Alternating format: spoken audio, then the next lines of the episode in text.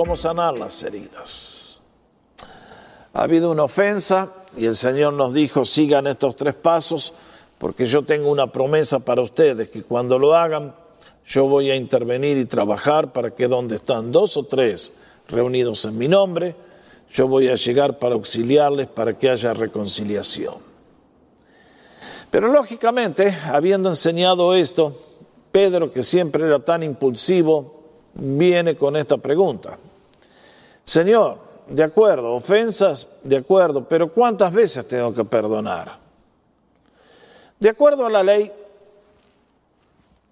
si una persona ofendía hasta tres veces en un día debía ser perdonado. Pedro, para demostrar que es una persona muy generosa, muy bondadosa, dijo, bueno, yo lo voy a duplicar seis y por las dudas echo uno extra. Estoy seguro que el Señor me va a aplaudir por un espíritu tan magnánimo, generoso, perdonador.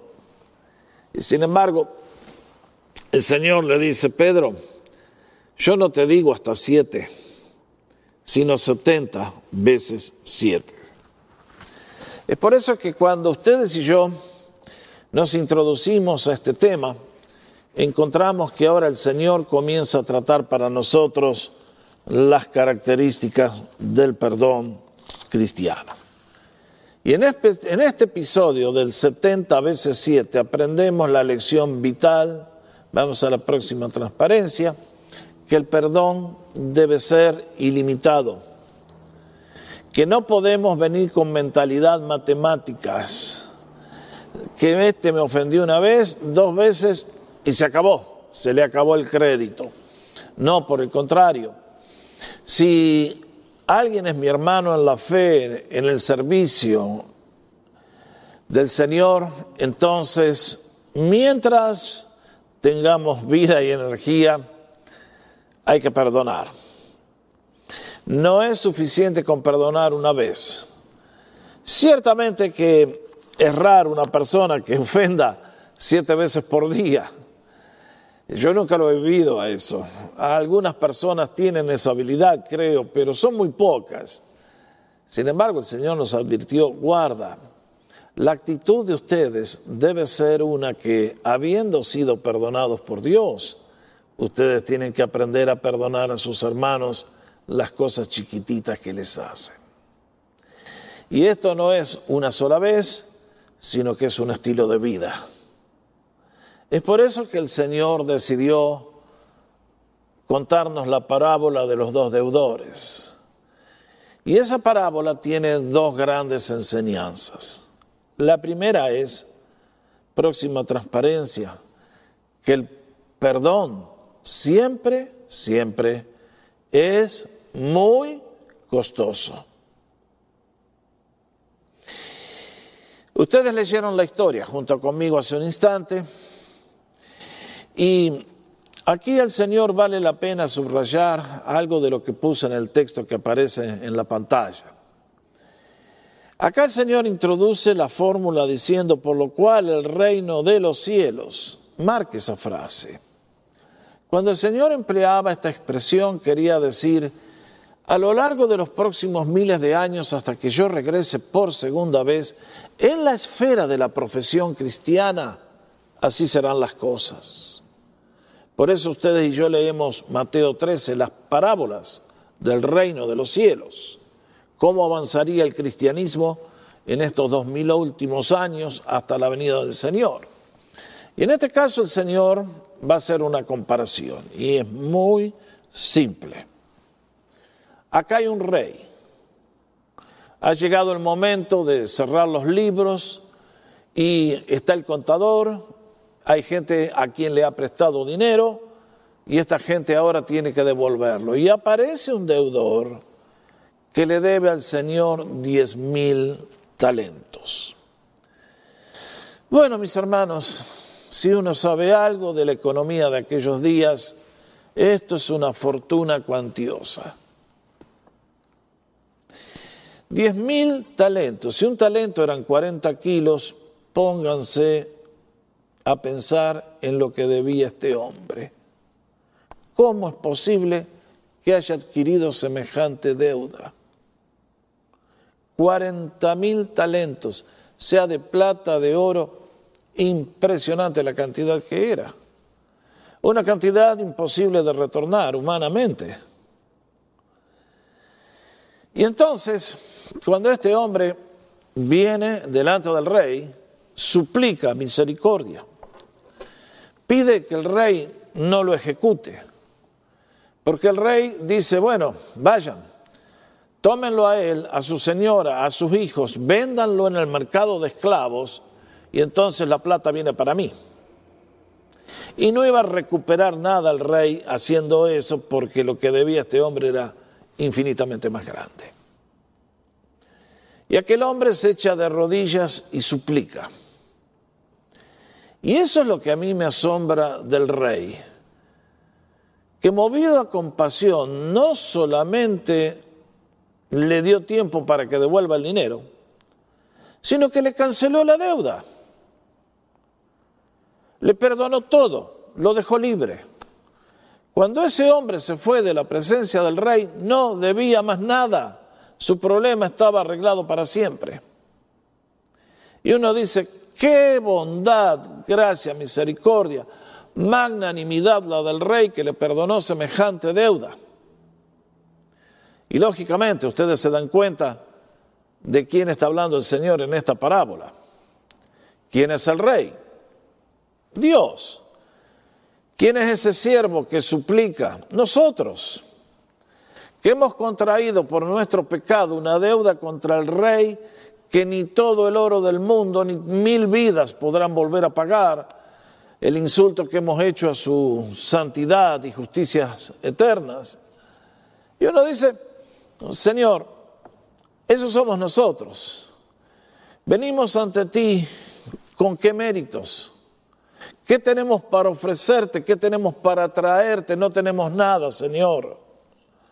Y sin embargo, ustedes y yo, cuando nos acercamos a nuestro bendito Señor y entendemos la obra de la cruz, vemos, vemos que increíblemente, de la misma manera que un día aquel hombre pidió por misericordia, ustedes y yo pedimos por misericordia y encontramos gracia en abundancia. Me encanta lo que dice el Salmo 130, próxima transparencia. David entendió algo de lo que estamos hablando. Versículos 3 y 4 dice, si tú, Señor, tomaras en cuenta los pecados, ¿quién, Señor, sería declarado inocente? Miren si el Señor nos diera justicia fría a cada uno de los pecadores, nos iríamos todos al lago de fuego. Sin embargo, el Señor sigue diciendo, pero en ti se halla perdón y por eso debe ser respetado, debe ser reverenciado, temido. Esto es lo que nos enseña la parábola, que el perdón es costoso, porque aquel hombre salió libre, se fue a su casa y estaba libre. Los diez mil talentos le habían sido perdonados, no tenía que trabajar más para devolverlos. Ahora, mis hermanos, nosotros predicamos un evangelio de gracia, que la salvación para ustedes y para mí es gratuita. La recibimos cuando suplicamos al Señor misericordia y aceptamos por la fe de que Él es nuestro sustituto, muriendo en la cruz del Calvario, llevando mi pecado, mi justicia y mi vergüenza. Y por lo tanto, nosotros salimos airosos, libre para nosotros, gratuita para nosotros la salvación, absolutamente. Pero ¿es esa salvación gratis para Dios? Infinitamente costosa.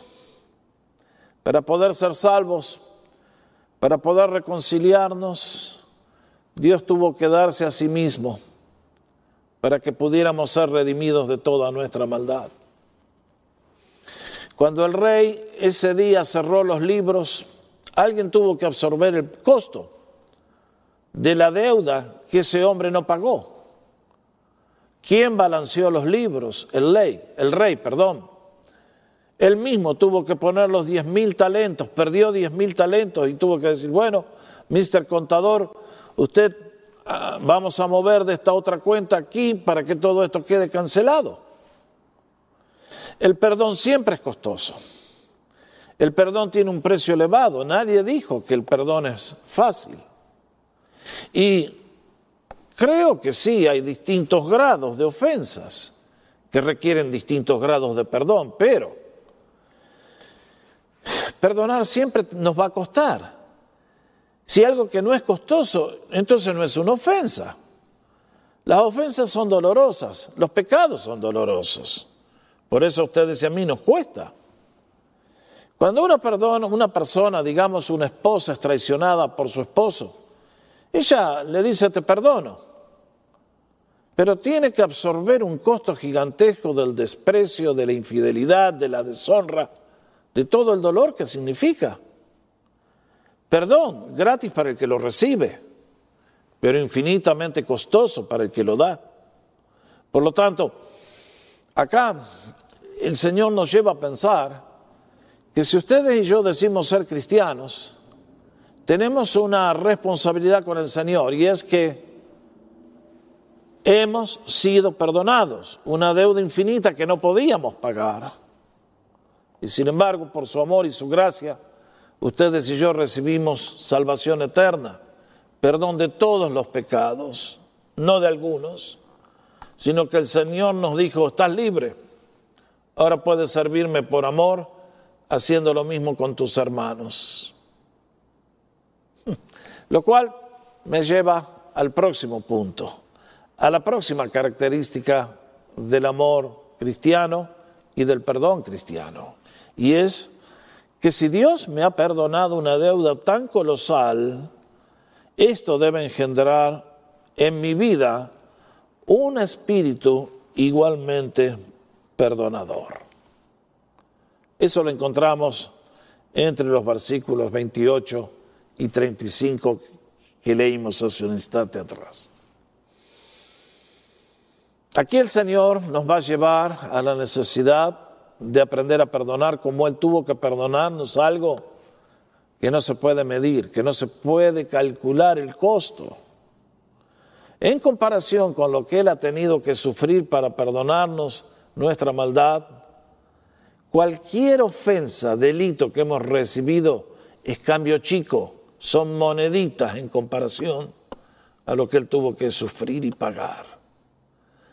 Para poder perdonarnos, él tuvo que absorber un costo elevadísimo. Y entonces nos dice que él espera que nosotros, que hemos sido perdonados tanto, tengamos la misma actitud hacia nuestros semejantes. En particular, nuestros hermanos en la fe. Ahora, leímos, pero saliendo aquel siervo que había sido perdonado, halló a uno de sus consiervos que le debía cien denarios y agarrándolo lo ahogaba diciendo, págame lo que me debes. Aquel hombre al rey le debía diez mil talentos este le debe cien denarios, el trabajo de dos días, una bagatela, algo insignificante. Y le dice aquel consiervo suyo, págame, págame, págame, y lo trata de manera descomedida, ruda, descortés, violenta. Y aquel hombre le suplica, y sin embargo, prefiere echarlo a la cárcel hasta que pague el último centavo. Qué necio. Si el hombre no trabajaba, ¿cómo iba a hacer para pagarle? Pero así es la ceguera que produce el pecado a través de las ofensas. Entonces, cuando los que vieron el show entendieron lo que pasó, fueron a reportarle al rey, porque esto era un caso feo triste, grave. ¿Cómo era posible que aquel hombre que recibió un perdón tan gigantesco ahora sea tan duro de corazón para no querer perdonar una deuda insignificante? Y entonces el rey le trae a la presencia y le dice las palabras que ustedes y yo leímos. ¿No deberías tú también haber usado de misericordia. Yo te perdoné una deuda que no podías pagar y tú, alguien te ruega y contestas con corazón duro. Mis hermanos, este es un tema donde muchos cristianos han tropezado y fracasado en la vida cristiana. Tiene razón Carlos Anacondia cuando dice que este pecado es el que hace tropezar a la mayor cantidad de cristianos y los arruina en el servicio para Dios. Estoy convencido que es así. Tantas personas, por una insignificancia, se ofenden, pegan un portazo, se van de la iglesia y se llevan un problema. Y van a la próxima iglesia y vuelven a repetir el ciclo. Y después a la próxima y no aprenden y no crecen y el Señor eh, tiene las manos atadas y no los bendice. Cuando una persona dice ser cristiano y ha recibido un perdón tan grande como el que Cristo nos dio en la cruz, ustedes y yo tenemos que aprender a perdonar a los hermanos sus ofensas. Y es en este caso que tenemos que aprender de que la herida más grande que nos pueden causar es nada en comparación a todo lo que Cristo sufrió por las heridas que yo le causé. Es por eso que yo debo preguntarme a mí mismo, ¿soy cristiano? ¿He nacido de nuevo? ¿Amo a Jesús? Quiero ver el avance de su iglesia, quiero ver el avance de su reino, quiero ser utilizado por el Señor. Si mi respuesta es sí, entonces yo debo aprender a perdonar y a ser un hermano que une, al igual que un puente, personas enemistadas. Es una señal de infantilismo espiritual, de ser un niño eterno, la persona que rehúsa perdonar. La persona que anda rompiéndole la nariz a sus hermanos con los portazos que pega y se va y no saluda más porque está ofendido. Tales personas, no sé, para mí no merecen mucho respeto. Sin embargo, es el Señor el que juzga y es Él el que decide. Yo anhelo al enseñar este tema que usted no sea una de esas personas que un día llegue a la presencia de Dios y al tribunal de Cristo y diga, Señor, no hice nada para ti porque a mí me ofendían. Porque el Señor nos va a decir, siervo malvado, siervo malvado, siervo malvado. Ese es el término que usa el Señor. No vengamos a decir, ay, que yo me ofendí. Señores, veamos lo que dice el Señor para nuestro bien. Mis hermanos, el que ha recibido el perdón de los pecados tiene que aprender a perdonar ofensas y pecados hasta 70 veces 7. Y es entonces que el Señor nos enseña la cuarta característica del perdón, y es que si rehusamos perdonar es rechazar la gracia de Dios. En el último versículo nos enseña esto. Así también mi Padre Celestial los tratará a ustedes, a menos que cada uno perdone de corazón a su hermano. Ahora, mis hermanos, veamos algo que es muy importante aquí, no muevan la transparencia todavía. Y es que el perdón que ofrecemos a nuestros hermanos debe ser sincero. El Señor dice que tiene que ser de corazón.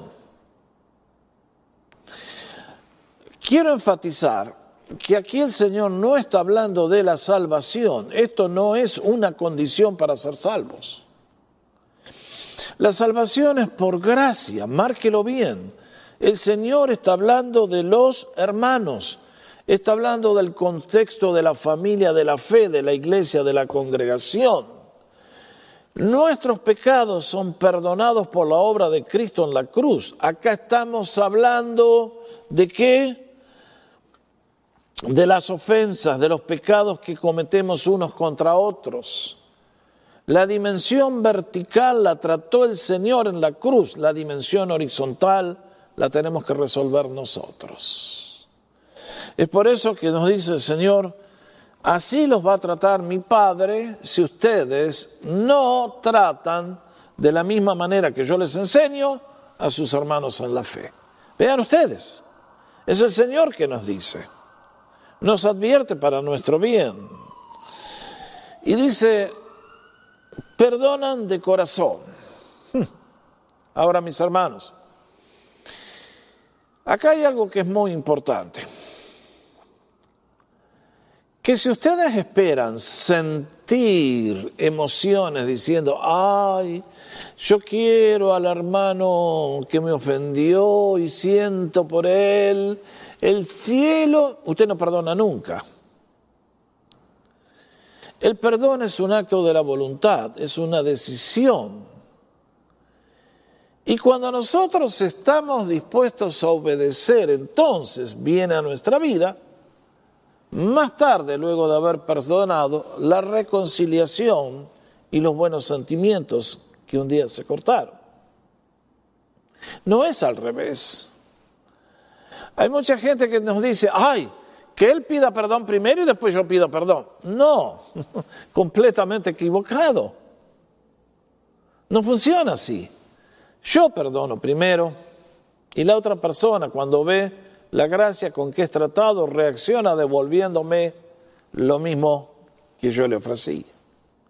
Por lo tanto, eh, es un acto de la decisión. Si vamos a esperar a sentir deseos de perdonar, bueno, toma tiempo. A mí me tuve un caso que fue delicado. Me tomó un año hasta que pude finalmente hablar con la persona y tratar el tema. Porque a veces las heridas son grandes, son muy dolorosas. Pero finalmente uno tiene que tomar la iniciativa y obedecer. Y cuando lo hacemos, entonces el Señor derrama gracia. Por lo tanto, es importante recordar esto que decimos. Y déjenme decirles algo más en este punto. Es esto. Que si usted a una persona le dice, te perdono, nunca más vuelve a tocar este tema. Porque si no, eso significa que usted no ha perdonado. ¿Qué quiero decir? Un día estaba ministrando a una pareja y en el curso de la charla él comienza, pero yo te dije, viste lo que pasó aquel día en la casa de tu madre que tu hermana me dijo. Y la esposa le dice, pero querido, vos me dijiste que ya me habías perdonado eso. Y él dice, sí, sí, yo te perdoné, pero... Bueno, si usted lo vuelve a sacar por la boca, usted no ha perdonado. Lo que perdonamos se perdona para siempre. No vuelvo a pedirle después de haber cancelado la deuda. Bueno, a ver, espera, yo te cancelé, pero devolverme la plata. No. Cuando el rey perdonó a aquel súbdito, lo dejó libre. Y debemos nosotros tener la misma actitud. O sea, si usted hoy a alguien perdona, lo perdona para siempre. Esa ofensa no se menciona más. No se vuelve a echar en cara en la próxima oportunidad que nos volvemos a chocar. Porque entonces nunca hay sanidad. Cuando nosotros ofrecemos perdón, debe ser una vez y para siempre. No lo olviden. Debe ser sincero, de todo corazón, dice el Señor, a los hermanos, a mi esposa, a mi esposo, a mis hijos, a mis padres, a mis hermanos, en la familia, en la familia de la fe, donde sea. Cuando todos pedimos perdón, lo ofrecemos y es para siempre. Pero también hay un principio que tenemos que agregar a esta historia que el Señor nos dejó en Mateo capítulo 18. Porque dentro del tema del perdón, mientras nosotros perdonamos, mucho tiene que ver también la actitud del que pide perdón. Vean ustedes lo que dijo el Señor en Lucas capítulo 17. Creo que es la misma historia que leímos hace un instante, pero aquí agrega el Señor un detalle que es muy importante. Vean, si tu hermano peca, repréndelo y si se arrepiente, perdónalo. Aún si peca contra ti siete veces en un día y siete veces regresa a decirte, me arrepiento, perdónalo. Ah, eh, no sabemos si el Señor pronunció estas palabras en la misma ocasión. Estoy seguro que esta enseñanza las repetía muchas veces a lo largo del camino. Aquí el Señor enfatiza lo que ya habíamos dicho, 70 veces 7. Y que si en un solo día, de ahí venía la frase que usé antes, pero noten bien ustedes, que si una persona que ha ofendido demuestra un espíritu de quebrantamiento, de arrepentimiento, de reconocer, de confesar su error, entonces nos abre la puerta para perdonarle. E inclusive, si lo hace varias veces, siete veces en un día, y vuelve diciendo a las siete veces me arrepiento, hay que perdonar. Parece mentira. Pero les dije anteriormente que el pecado, eh, perdón, el perdón es ilimitado, que no es cuestión de una sola vez, sino que debe ser un estilo de vida. Pero también no podemos andar tirando perdón en forma unilateral. Ciertamente que hay cosas que son chiquitas y ni vale tenerlas en cuenta. Hay gente que se ahoga en un vaso de agua, decimos. Eh, hacen una perfecta tormenta en una taza de té. Bueno, ustedes y yo no debemos ser de esa categoría. Ahora el Señor nos dice, miren, yo nunca conocí a un hermano que venga a pedirme siete veces en un día perdón. Eh, una vez en siete años tal vez, pero suponiendo que fuera así. Si la persona viene con la actitud correcta, reconociendo el error, hay que perdonar. Y la verdad es que si alguien pide perdón, díganme ustedes, ¿le pueden decir que no? La persona que pide perdón te desarma, te quita el enojo, te quita la bronca, te saca las armas, te quita el cuchillo de la mano con la cual lo querés asesinar la persona que pide perdón siempre abre las puertas para lo mejor. Es por eso que tenemos que tener en cuenta también la actitud del que pide perdón, del que causó la ofrenda, ofensa, y que en este caso, buscando arreglar las cosas, reconoce, se humilla y con la actitud correcta de mansedumbre como un cristiano que es, nos pide perdón. Al que tiene esa actitud, debemos perdonar. Y quiero concluir recordándonos el sexto principio con respecto al perdón cristiano, y es que aprender a perdonar abre las manos a Dios para derramar mayores bendiciones sobre tu vida y la mía. Vean ustedes lo que nos enseña el apóstol Pablo. Está escribiendo a los creyentes de Éfeso y aquí trata el tema que ya hemos visto en la depresión, en el enojo y ahora también por las ofensas. ¿Qué nos dice? No entristezcan, no agravien al Espíritu Santo de Dios, con el cual fueron sellados para el día de la salvación final cuando estemos en la presencia del Señor. Por lo tanto, esto lo vimos en el tema anterior, abandonen, dejen, hagan morir en ustedes la amargura de espíritu, la ira, el enojo, los gritos, las calumnias y toda forma de malicia. Estas cosas que dice el apóstol, estos frutos amargos, destruyen la relación con Dios, apagan al Espíritu Santo, lo entristecen, le roban el poder. Más bien nos recomienda, vean ustedes, sean bondadosos y compasivos unos con otros. Oiga, con mi hermano, con mi hermana, con el Señor yo no necesito ser compasivo. Con los ángeles del cielo tampoco. Tengo que ser compasivo y bondadoso con mis hermanos, que tantas veces son un poquito papel de lija, son un poquito áridos, son un poquito... Y dice, y perdónense mutuamente, así como Dios los perdonó a ustedes en Cristo. Lo mismo que dijo el Señor.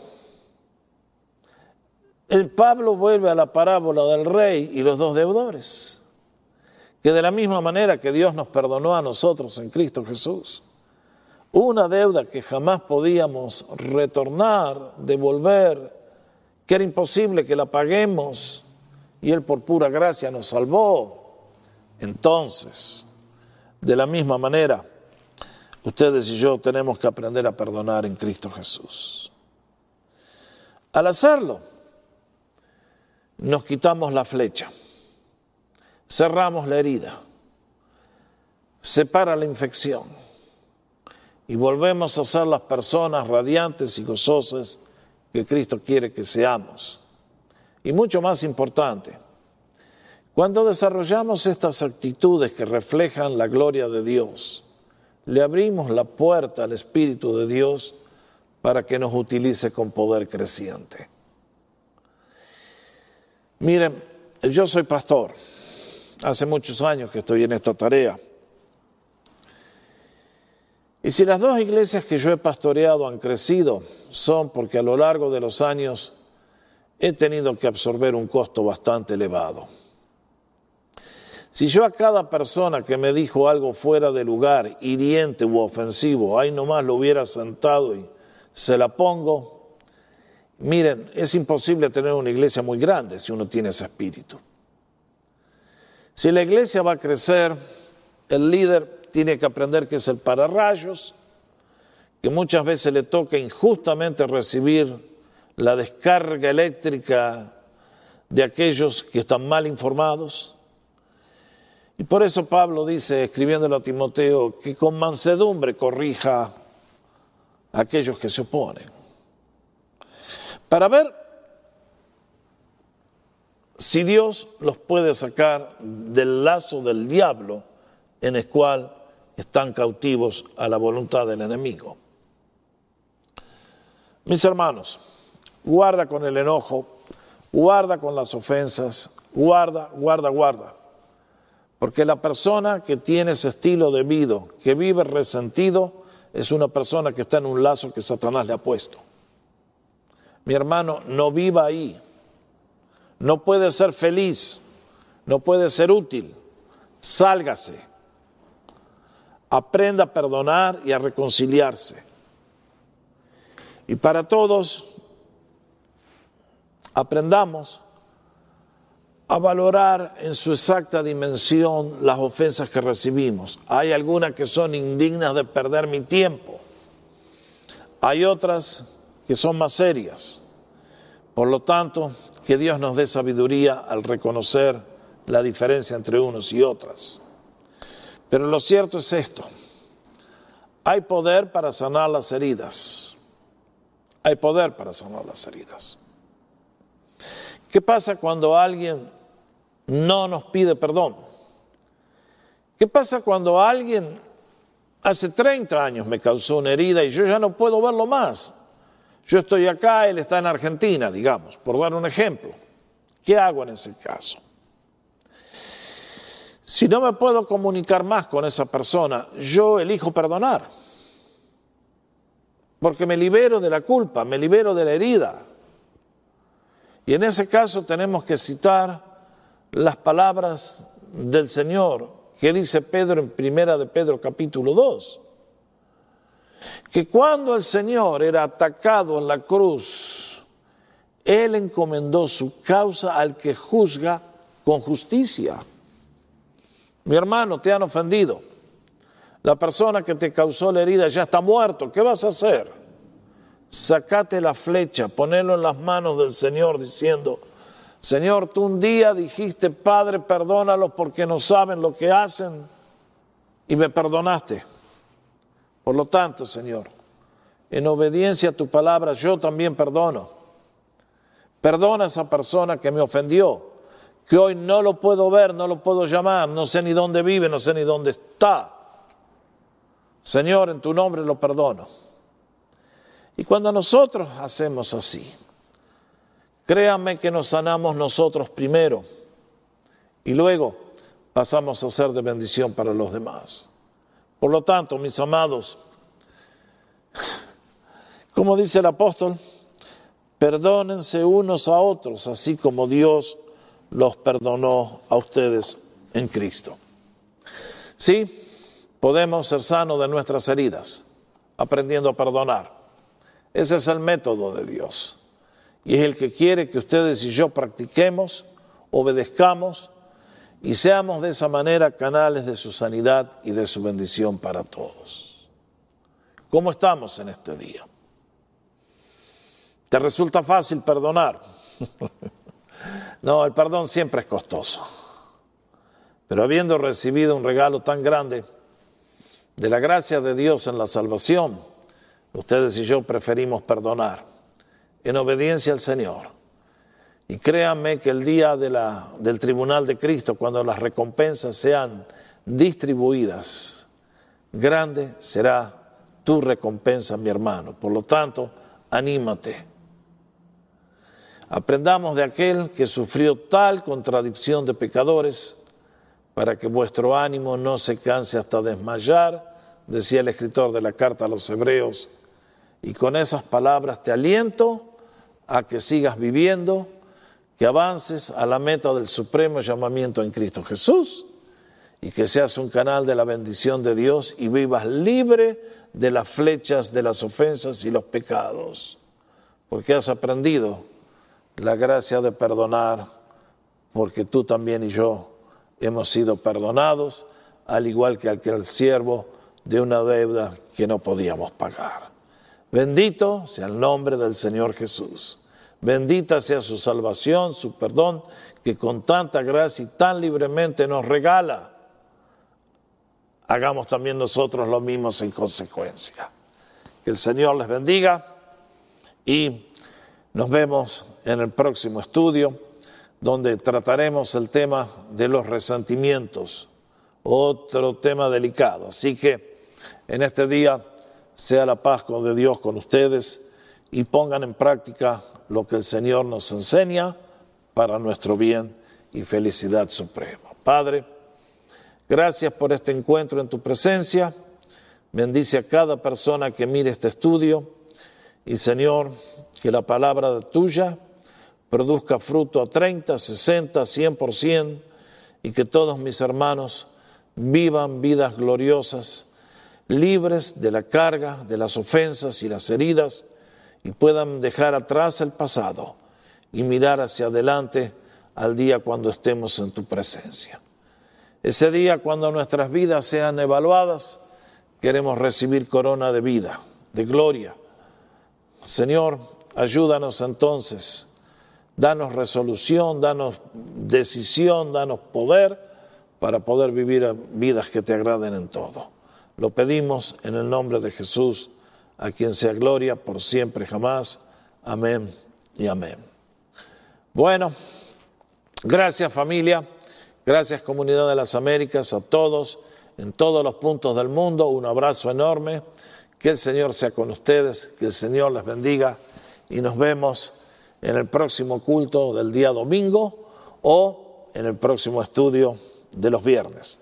Un abrazo grande que el Señor sea con ustedes en todo. Gracias por vuestra sintonía a este estudio. Bendiciones. Chao.